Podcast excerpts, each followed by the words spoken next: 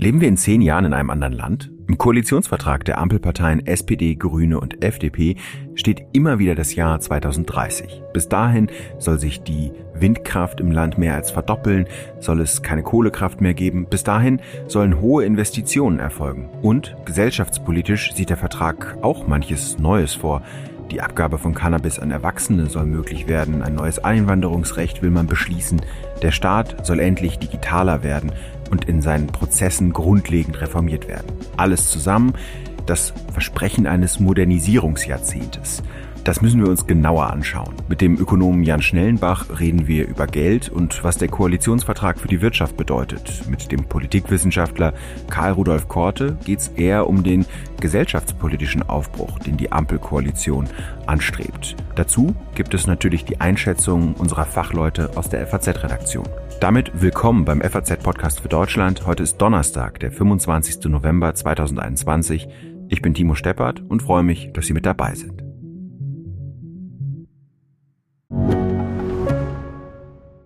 Mein Name ist Dr. Tillmann Rümenapf, niedergelassener Kinder- und Jugendarzt hier im Ennepe-Ruhr-Kreis. Die Einführung der Telematik sehe ich durchaus als Chance, aber aktuell fällt das System oft aus und es gibt viel zu wenig technischen Support. Dafür geht eine Menge Zeit drauf, in der ich die Kinder nicht genügend betreuen kann. Das muss sich ändern. Die besondere Nähe der niedergelassenen Haus- und Fachärzte ist in Gefahr. Was die Gesundheitspolitik jetzt dringend ändern muss, erfahren Sie auf rettetdiepraxen.de.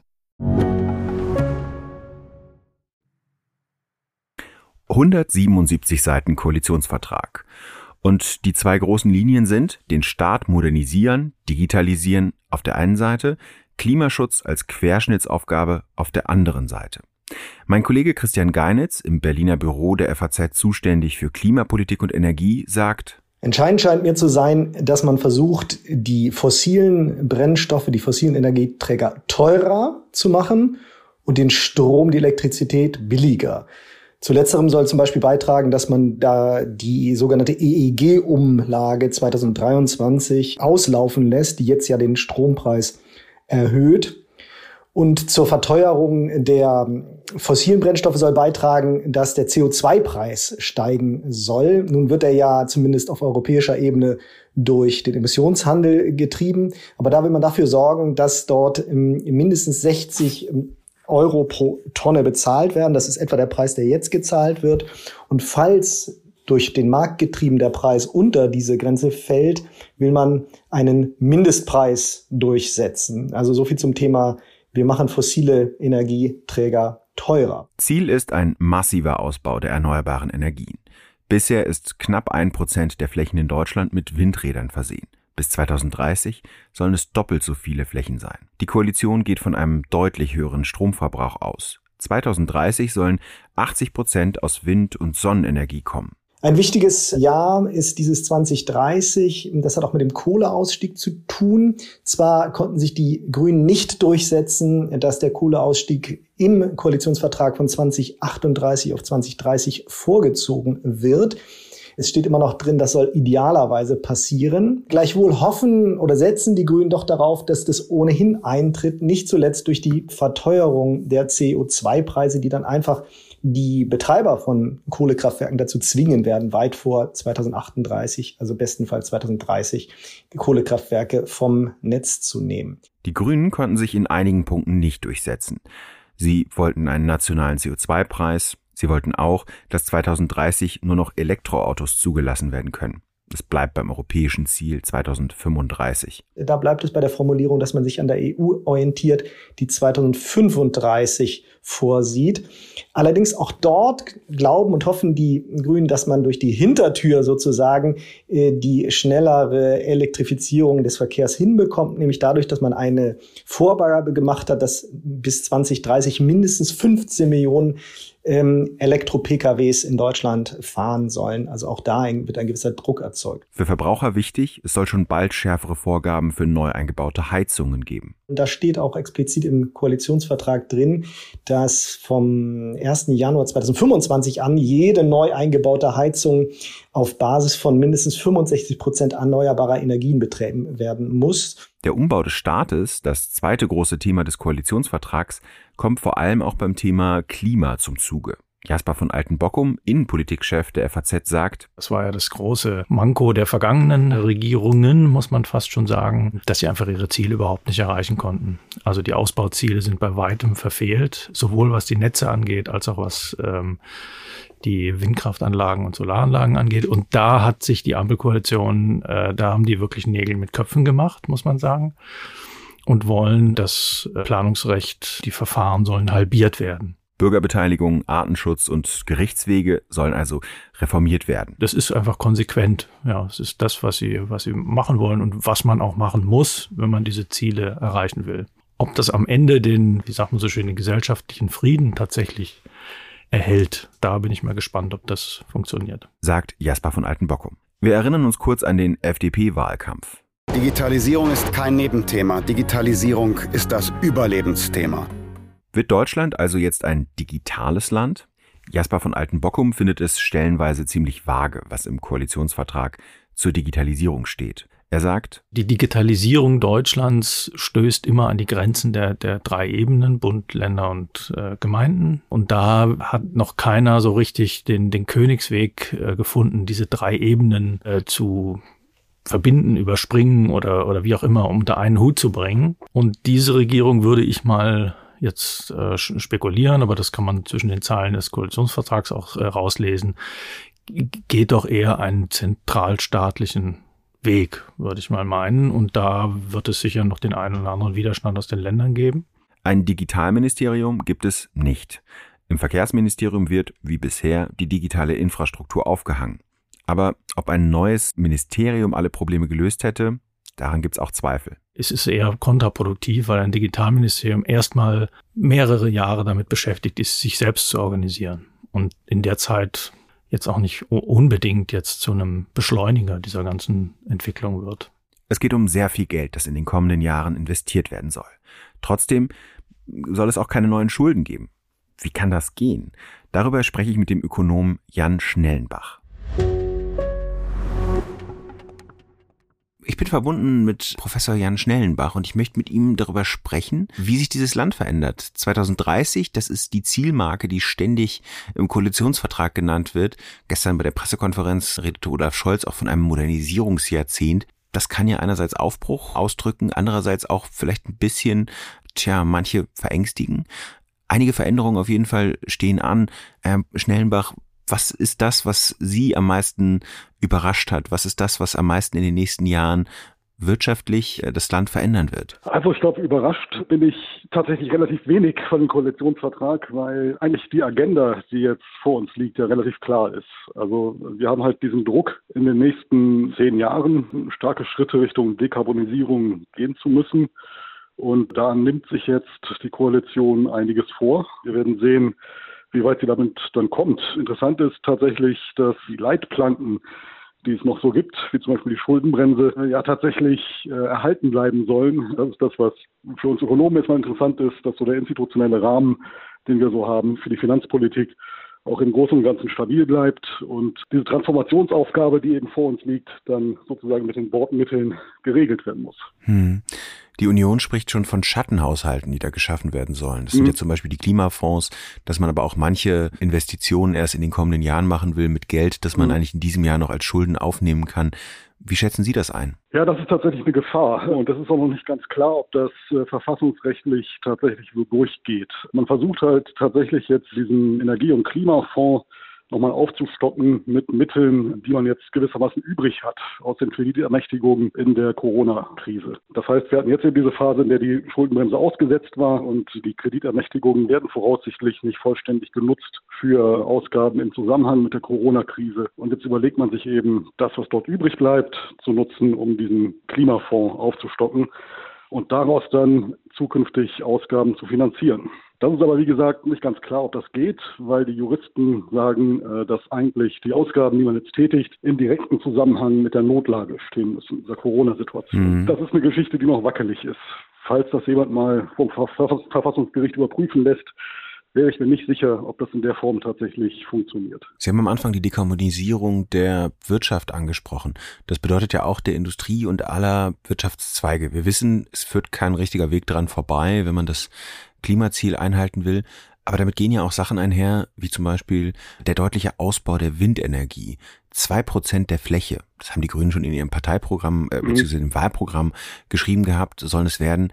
Das ist ja mehr als eine Verdopplung. Ja, da werden sich einige Landschaften wahrscheinlich ein bisschen verändern. Es wird auch interessant zu sehen, wie die grüne Bundespolitik dann auch auf teils auch ökologisch motivierte lokale Gruppen trifft, die dann auch nicht immer ein Windrad im Landschaftsschutzgebiet stehen haben möchten. Also da wird sicherlich auch noch einiger Widerstand zu brechen sein, auf dem Weg dahin, dahin zu kommen. Aber man muss eben auch sehen, wenn man das Ziel erreichen will, CO2-neutral zu werden, dann muss man tatsächlich auch was tun und muss auch die Windenergie ausgebaut werden und stark ausgebaut werden. Hm, wir haben ja gerade über das Geld gesprochen. Das heißt, diese ganzen Ausgaben, zum Beispiel auch um den Wasserstoffmarkt in Deutschland, mhm. und man will zum Leitmarkt für die Wasserstoffherstellung und für Wasserstoff Wasserstoff insgesamt werden, was den Einsatz zum Beispiel betrifft. Da sind ja wahnsinnige Investitionen mit verbunden. Mhm. Das heißt, dieses Geld ausgeben? Finden Sie aus ökonomischer Sicht gerade richtig? Ja, das kommt immer drauf an. Also es gibt einerseits natürlich öffentliche Investitionen, die nötig sind. Da haben wir von einigen Forschungsinstituten, auch Interessensgruppen, Berechnungen gesehen, die extrem hoch sind. Da geht man teilweise von 500 Milliarden in den nächsten zehn Jahren aus, die nötig sind. Manche sprechen auch eher von 1000 Milliarden. Und da sieht man, dass das äh, natürlich auch umstritten ist, wie viel da tatsächlich nötig ist an öffentlichen Investitionen. Und einige dieser Listen, die da kursieren, haben tatsächlich auch eher den Charakter von Wunschlisten, wo einfach jetzt jeder nochmal aufgeschrieben hat, was er alles gerne haben möchte. Und wenn man da tatsächlich mal priorisiert und dann schaut, was wirklich nötig ist, äh, dann wird man wahrscheinlich auch mit etwas weniger auskommen als diesen 500 bis 1000 Milliarden, die da jetzt tatsächlich kursieren. Auf der anderen ja. Seite muss man aber auch sehen, dass ein großer Teil äh, der Investitionen, die anfallen, natürlich private Investitionen werden. Unternehmen müssen sich umstellen. Unternehmen müssen ihre Produktionsprozesse verändern und äh, CO2-neutral machen. Da kann man jetzt sehr lange drüber streiten in welchem Umfang das öffentlich gefördert und mitfinanziert werden muss. Ich würde da letztendlich dazu neigen, dass hier Unternehmen sich eben umstellen müssen und äh, das dann letztendlich auch zum allergrößten Teil privat finanzieren müssen. Das ist eigentlich keine Staatsaufgabe, die wir da haben. Ja. Und dann gibt es dann eben noch zusätzliche Argumente, dann gibt es das Argument, ja gut, wenn der Staat sich nicht beteiligt, dann gibt es aber Carbon Leakage, dann gehen die Unternehmen eben woanders hin, in andere Länder und produzieren dort weiterhin schmutzig, anstatt in Deutschland CO2-neutral. Da kann man sich eigentlich andere Mechanismen überlegen, wie man dieses Carbon Leakage halbwegs in den Griff bekommt. Das muss man nicht unbedingt machen, indem man die Investitionen jetzt zum großen Teil staatlich mitfinanziert. Ja, wie hoch schätzen Sie denn diese Gefahr von Carbon Leakage? Die ja auch als Begriff tatsächlich im Koalitionsvertrag, der vorkommt. Das ist ja die große, die große Sorge. Deswegen setzt man ja vor allen Dingen auf europäische Lösungen, auch was den Emissionshandel zum Beispiel betrifft, damit Unternehmen in Deutschland nicht abwandern. Wie schätzen Sie die Gefahr ein, dass das womöglich mit zu viel Regelungen verbunden ist und am Ende das ein oder andere Unternehmen sagt, das wird uns zu viel oder das ist auch unternehmensfeindlich, was zum Beispiel Startups betrifft? Ja, also es gibt diese Gefahr schon, aber wie gesagt, es gibt Mechanismen, mit denen man damit umgehen kann. Also wir jetzt zum Beispiel auf der europäischen Ebene sehen, dass es dort Bestrebungen gibt, einen CO2-Grenzausgleich an den europäischen Außengrenzen durchzuführen, der wahrscheinlich auch im Laufe dieses Jahrzehnts noch kommen wird. Dann bedeutet das, dass es für mich als Unternehmen, wenn ich zum großen Teil auch den europäischen Markt bediene, es für mich gar nicht lohnt, aus dem europäischen Markt rauszugehen und äh, dort dann weiterhin schmutzig zu produzieren, weil ich dann eben, wenn ich meine Güter oder Dienstleistungen dann wieder nach Europa zurück äh, exportiere, dann an der Grenze belastet werde. Und äh, so kann man Anreize schaffen, um dieses Carbon Leakage zu vermeiden. Und diese Anreize kann man schaffen, ohne dass es für den Staat sehr teuer wird. Sie klingen für mich verhalten optimistisch, was die Pläne betrifft keine mhm. große Sorge, was finanzpolitische Eskapaden betrifft. Hängt es davon ab, wie das tatsächlich jetzt mit Leben gefüllt wird, wie bei jedem Koalitionsvertrag? Ja schon. In, in vielen Passagen ist der Koalitionsvertrag immer noch ein bisschen vage. Also wenn man jetzt auf die Finanzierungsseite sieht, werden da eben viele Dinge aufgezählt. Es werden, es wird der Klimafonds aufgezählt, es wird eine Eigenkapitalerhöhung bei öffentlichen Unternehmen wie der Bahn oder der KfW aufgezählt, damit die sich leichter am Kapitalmarkt verschulden können.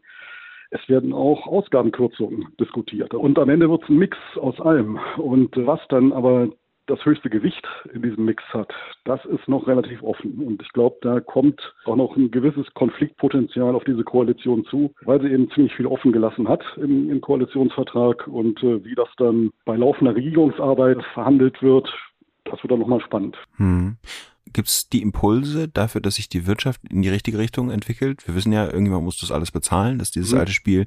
Es ist immer davon die Rede, dass Deutschland quasi als Land der Ideen auch auf diesen hohen Preisen äh, funktionieren muss enthält er diesen Grundgedanken, dass da Impulse für die nächsten Jahre entstehen könnten? Naja, es gibt so ein paar Dinge, die vielleicht in die richtige Richtung gehen. Also wenn man eben dann tatsächlich auch Innovationsförderung nennt im Koalitionsvertrag, äh, wenn man äh, darauf aus ist, tatsächlich auch die, die Steuerbelastung nicht äh, anwachsen zu lassen. Das sind natürlich positive Signale, die auch für Unternehmer erstmal äh, beruhigend sind und äh, wo man darauf hoffen kann, dass wir eben tatsächlich weiter in Richtung des deutschen Erfolgs Erfolgsmodells mit eigentlich einem sehr innovativen, hochproduktiven Mittelstand, der so die das Rückgrat der deutschen Wirtschaft ausmacht, dass das auch weiterhin funktionieren wird. Ich sehe da im Ko Koalitionsvertrag jetzt noch nichts, was rote Alarmlampen angehen lassen wird. Mhm. Insofern glaube ich, dass da einfach eine ganz gute Kombination politisch sich da zusammengefunden hat in dieser Koalition und dieses Zusammenspiel, glaube ich, insgesamt ganz gut funktionieren kann. Vielen Dank, Herr Schnellenbach. Gerne. Dem Koalitionsvertrag ist das Motto Mehr Fortschritt wagen vorangestellt. Ist die Ampelkoalition am Ende doch ein Projekt, das wie Rot-Grün 1998 für Aufbruch steht? Darüber spreche ich mit Karl Rudolf Korte, Politikwissenschaftler an der Universität Duisburg-Essen. Herr Korte, steht der Koalitionsvertrag für mehr als ein Bündel aus Kompromissen zwischen drei relativ unterschiedlichen Parteien? Na, der Koalitionsvertrag ist äh, viel mehr als äh, Schnittmengen suche, sondern das ist in der Tat aus einem lernenden Konzept von Widersprüchen mehr geworden, was in dieser Form auch etwas Neues darstellt. Nämlich es gibt zwei Grundmelodien, die dem Vertrag unterlegt sind. Das ist Veränderung, Transformation und gleichermaßen Klima- und Umweltschutz. Also zwei Querschnittsmelodien, die sich durch jedes Kapitel hindurchziehen. Und äh, das ist insofern äh, viel mehr als nur die Suche nach Schnittmengen. Mhm. Woran würden Sie das festmachen? An welchem Thema zum Beispiel sieht man die Farben dieser drei Parteien? Ja, durch den Vorsatz, Modernisierung in diesem Land zu betreiben und äh, nicht als Reparaturarbeiten an einzelnen Baustellen, sondern insgesamt mit einem neuen Politikverständnis, das sich nicht darum dreht, Politik ist Problemlösung, sondern Politik ist Gestaltung. Insofern werden in jedem Teilkapitel konkrete Gestaltungsvorhaben äh, aufgelistet, die aber passen müssen zu der Transformation und zur äh, Klimaneutralität. Also bis zur Verteidigungs- und Außenpolitik richtet sich beispielsweise auch der Wertekontext dieser Koalition danach, äh, wie das zur Klimaneutralität passt. Das haben wir bisher in diesen Ressorts beispielsweise noch nie gehört. Hm. Da ist in der Präambel auch die Rede davon, dass man eine sozial-ökologische Marktwirtschaft schaffen will. Ist das eigentlich der Begriff, um die es geht, sozial-ökologische Marktwirtschaft? Also ist das dieser Projektgedanke, der sich darin auch widerspiegelt? Ja, das ist ja liberal, sozial und auch ökologisch. Ich meine, den eigenen Namen hat die Koalition sich noch nicht gegeben. Ich sehe neue Bürgerlichkeit in der Mitte abgebildet mhm. in dieser Ampelkonstellation. Vor allen Dingen junge neue Bürgerlichkeit durch diese ja, Citrus-Koalitionskonstellation zwischen Grün-Gelb. Da liegt ja auch das innovative, kreative Potenzial. Ich sehe experimentell schöpferisch, wie man versucht hat, aus dieser völlig neuen Konstellation eine Mehrheit abzubilden, die auch äh, tragfähig ist.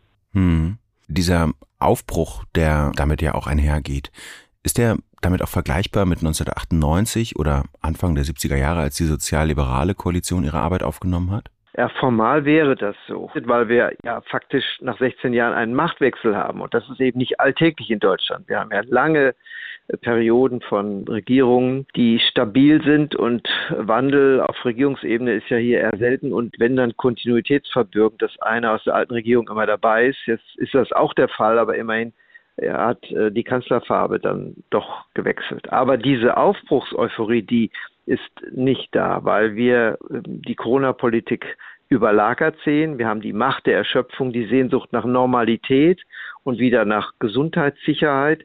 Das überlagert dominant das Aufbruchsthema. Deswegen war es auch beispielhaft gestern, dass er mit einem Mehrpunkteplan praktisch anfing, um Corona in irgendeiner Weise verantwortlich äh, einzuhegen und äh, erst dann auf die Koalitionsthematik kam. Hm. Vielleicht kommen wir nochmal auf die einzelnen Ziele, die da drin stecken. Gibt es ein oder zwei politische Vorhaben, die Sie als wirklich bemerkenswert empfunden haben? Bemerkenswert finde ich das Bekenntnis so explizit zu kluger politischer Führung. Also ist eher eine prozessorientierte Sache, weil die Sehnsucht nach Führung da ist und in den letzten Wochen wir ja auch vermisst haben, dass einer die Verantwortung zu Führung übernimmt. Das setzt auch voraus, überraschungs- und irritationsfest zukünftig zu entscheiden und das ist abhängig davon, dass, ob das gelingt, ob das auch kommuniziert werden kann. Also ob es eine in sich schlüssige, kohärente Kommunikation gibt, die auch den Namen verdient für Veränderungen. Aber was mich inhaltlich überrascht hat, ist durchaus auch die Präzision, wie man gesellschaftspolitisch genau beschreibt, welche äh, gesellschaftspolitische Veränderungen man vornehmen will, von Migration äh, bis zu Abtreibungsrecht und so weiter. Also da äh, die Modernisierung im gesellschaftspolitischen Bereich ist wahrscheinlich am offensivsten und am intensivsten ausformuliert, sodass auf Innenminister und Justizminister vermutlich die größten Aufgaben zukommen. Und das ist eine Reformveränderung, die auch 98 markant war, den rot-grünen Jahren, Angleichung praktisch Gesellschaftspolitik an europäische Standards. Hm. Ist es eigentlich, in den 90er Jahren war es ja eigentlich auch so ein bisschen so, dass diese Regierung von CDU-Kanzler Helmut Kohl länger regierte, als man eigentlich dachte, dass es dem gesellschaftlichen, tja, wie soll man sagen, der gesellschaftlichen Stimmung entspricht. Vor vier Jahren hätte es ja auch durchaus eine Jamaika-Koalition geben können, an der zumindest Grüne und FDP beteiligt gewesen wären. Sehen wir hier wieder, dass eine CDU geführte Bundesregierung eigentlich ein bisschen über ihre Zeit hinaus regiert hat und dann eine eher linkere Bundesregierung dann diese gesellschaftlichen Veränderungen nachholt, wie Sie gesagt haben? Ja und nein. Also das eine kann ja auch sein, dass das Politikparadoxon auch greift, dass man zwar das aus der Zeit gefallene plötzlich modernisiert, überholt, schnell dann verändert, Andererseits, wenn am Ende die FDP dazu auffordern sollte, auch unterstützend Lockdown auszurufen, dann hat das auch damit etwas zu tun, wie ja Politik umgekehrt funktionieren kann, wie die Sozialstaatsreduktion äh, unter Schröder, die auch nur unter ihm letztlich machbar war. Also da ist auch eine interessante Konstellation, äh, mit dem Unerwarteten umzugehen und vielleicht diametral entgegen zu entscheiden, wenn das die Situation eben erfordert. Woran würden Sie eigentlich die gesellschaftspolitische Veränderung festmachen? An den Vorhaben, die benannt sind. Praktisch der Spurwechsel in der Migrationspolitik ist da konkret ausformuliert. Die Fragen von ja, Diversität sind ja viel offensiver äh, ausformuliert und das möchte praktisch einen Widerspiegel der gesellschaftlichen Vielfalt, der Lebenswirklichkeit auch in dieser Ampelkoalition darstellt. Und das Interessante ist ja nicht die Widersprüche, die gemeinsamen Nenner da zu suchen, sondern Widersprüche zu belassen. Und das ist ja die Herausforderung, mit solcher Komplexität umzugehen. Also Widersprüche geradezu umarmen und äh, daraus zu lernen aus unterschiedlichen Perspektiven, aber nicht so zu tun, es gäbe ein Kit, um das irgendwie alles einzuhegen. Wenn man es jetzt akademisch ausdrückt, geht es um Komplexitätskompetenz. Wenn man die vermitteln könnte, hätte man viel geholfen, weil es gibt so eine Sehnsucht nach Eindeutigkeit, die aber in der Realität eben nicht dienbar ist, weil hier nichts mehr eindeutig ist, sondern voller Paradoxien, Widersprüche und Vielfalt eben. Und äh, die offensiv zu leben, das finde ich, ist, enthält der Text. Und das traut man den Ampelleuten auch zu, dass sie da nichts verkittet zukleistern. Hm. Wir haben jetzt darüber gesprochen, was in diesem Vertragswerk drinsteckt. Sie haben davon gesprochen, dass sich da lange Linien durchziehen, Querschnittsaufgaben, die Veränderung des Staates, aber auch beim Klima, diese großen Veränderungen, letztlich auch gesellschaftspolitische Veränderungen, die, die nachgeholt werden teilweise. Bei diesen drei Parteien, bei der SPD, die lange regiert, muss man wahrscheinlich keine Zweifel haben, aber bei der FDP und den Grünen, gibt es denn die Politiker, die das auch leisten können? Also nicht nur die Minister, sondern diese zweite Reihe, die Staatssekretäre, die die handwerkliche Politik machen, die Abteilungsleiter, auf die man sich politisch verlassen kann. Wie schätzen Sie das ein? Die Ministerialbürokratie ist ja kontinuitätsprägend. Da werden die Abteilungsleiter, die Spitzen werden ausgetauscht. Ich sehe aber gerade im Ampelformat acht Dreierregierungen in Deutschland. 60 Prozent aller Unterhändler in den letzten Wochen kamen aus den Bundesländern. Insofern äh, muss man durchaus äh, das in einem Zusammenhang sehen. Es gibt eine große Regierungserfahrung bei Grün und bei Gelb. Da wird viel mitgenommen, viel eingebracht. Bin da eigentlich sehr zuversichtlich, dass das professionell läuft, äh, wenngleich die Erinnerung an Rot-Grün damals, es waren eben zwei mhm. Oppositionsparteien, schon so war, dass das erste Jahr eigentlich nur mit der Novellierung, der Novellierung, der Novellierung bestand, weil das handwerklich überhaupt nicht funktionierte. Mhm. Das heißt, Sie gehen auch davon aus, dass viele Politiker, die da zum Einsatz kommen werden in Berlin, nicht unbedingt die, also sicherlich auch, aber nicht nur die fachpolitischen Sprecher oder sowas aus dem Bundestag sind, sondern tatsächlich profilierte Politiker aus den Ländern, die da zum Einsatz kommen. Ja, das, das sehe ich so, dass hier eine äh, Mischung aus Kompetenzen aus den Ländern und dem Bund genommen und genutzt wird. Und klar muss man äh, eigene Fraktionen auch bedienen. Die braucht man ja für die Mehrheitssuche und Mehrheitsfindung für die kommenden Jahre. Aber in den Ländern äh, ist in der Regel ja nicht nur eine Ideenschmiede, die wir oft öffentlich nicht wahrnehmen, sondern eben auch eine ja, Personalrekrutierung, die dann oft bei solchen ja, neuen Angriffen in Berlin auch genutzt werden. Mhm. Vielen Dank, Herr Professor Korte. Ja, gerne. Und wie geht's weiter in Sachen Koalitionsbildung? Die Grünen befragen ihre Mitglieder. SPD und FDP halten kleine Parteitage ab, um die Zustimmung der Parteien für das Bündnis einzuholen. Eckhard Lohse, Berliner Büroleiter der FAZ, sagt, da kann man sich nicht vorstellen, dass es daran dann noch scheitern wird. Gestern hat mein Kollege Andreas Krobock schon über die Spekulationen gesprochen, wer welches Ministeramt übernimmt. Die Grünen wollen ihre Leute für die Regierung noch heute vorstellen, FDP und SPD erst in den nächsten Tagen. Da wird es also untereinander keine Uneinigkeit geben. Die ist dann eher inhaltlich zu erwarten bei der Frage, wie gehen wir mit dem Riesenthema Corona um, was ja auch der Koalitionspressekonferenz oder Koalitionsvertragspressekonferenz quasi vorgeschaltet war. Da wird's inhaltlich spannender. Die Corona-Politik, das haben wir ja schon mehrfach gehört, belastet den Start der Koalition. Eckhard Lose sagt, sehr spannend wird die Frage sein, ähm, ob er jetzt bereits äh, den ständigen Krisenstab, den er ja gestern angekündigt hat, ob er dabei ist, den aufzubauen, ob das, ob der sozusagen schon parallel bis zur Kanzlerwahl läuft, ihn berät. Das ist alles noch nicht ganz klar, aber das wäre eine Frage. Das heißt, ein Koordinierungsgremium, was es in dieser Form außerdem nur sehr gelegentlich tagenden Corona-Kabinett bisher nicht gegeben hat. Das wäre ein erster wichtiger Schritt, um Maßnahmen äh, abzusprechen, gleichzeitig dann parallel auch von der, der Wissenschaft systematischer beraten zu lassen. Das war ja doch in der jetzigen Regierung, ja, das hat alles gegeben, die wissenschaftliche Beratung, wie gesagt, auch das Corona-Kabinett, aber nicht so systematisch äh, institutionalisiert, wie Scholz das angekündigt hat. Das ist jetzt mal eine spannende Frage, ob er das hinkriegt. In der Nikolauswoche soll Scholz gewählt werden. Wann genau, das ist noch nicht klar. Bis zum 9. Dezember müsste es allerdings geschehen sein. Dann trifft sich die Ministerpräsidentenkonferenz um über die Corona-Lage zu beraten. Angela Merkel hat heute schon gesagt, es muss mehr passieren, damit die Situation besser unter Kontrolle kommt. Das heißt also auch, die neue Regierung kommt sofort in den Krisenmodus und muss reagieren und direkt Handlungsfähigkeit beweisen. Es bleibt also spannend. Für heute war's das erstmal. Ich danke Ihnen sehr fürs Zuhören. Ciao.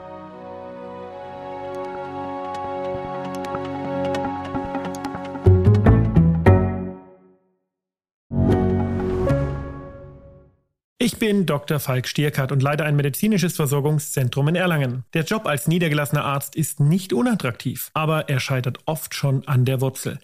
Wenn unser Studiensystem nicht darauf ausgelegt ist, genug Ärzte in guter Qualität auszubilden, wie soll die medizinische Versorgung in Mittelfranken dann gedeckt sein? Die besondere Nähe der niedergelassenen Haus- und Fachärzte ist in Gefahr. Was die Gesundheitspolitik jetzt dringend ändern muss, erfahren Sie auf rettetdiepraxen.de. you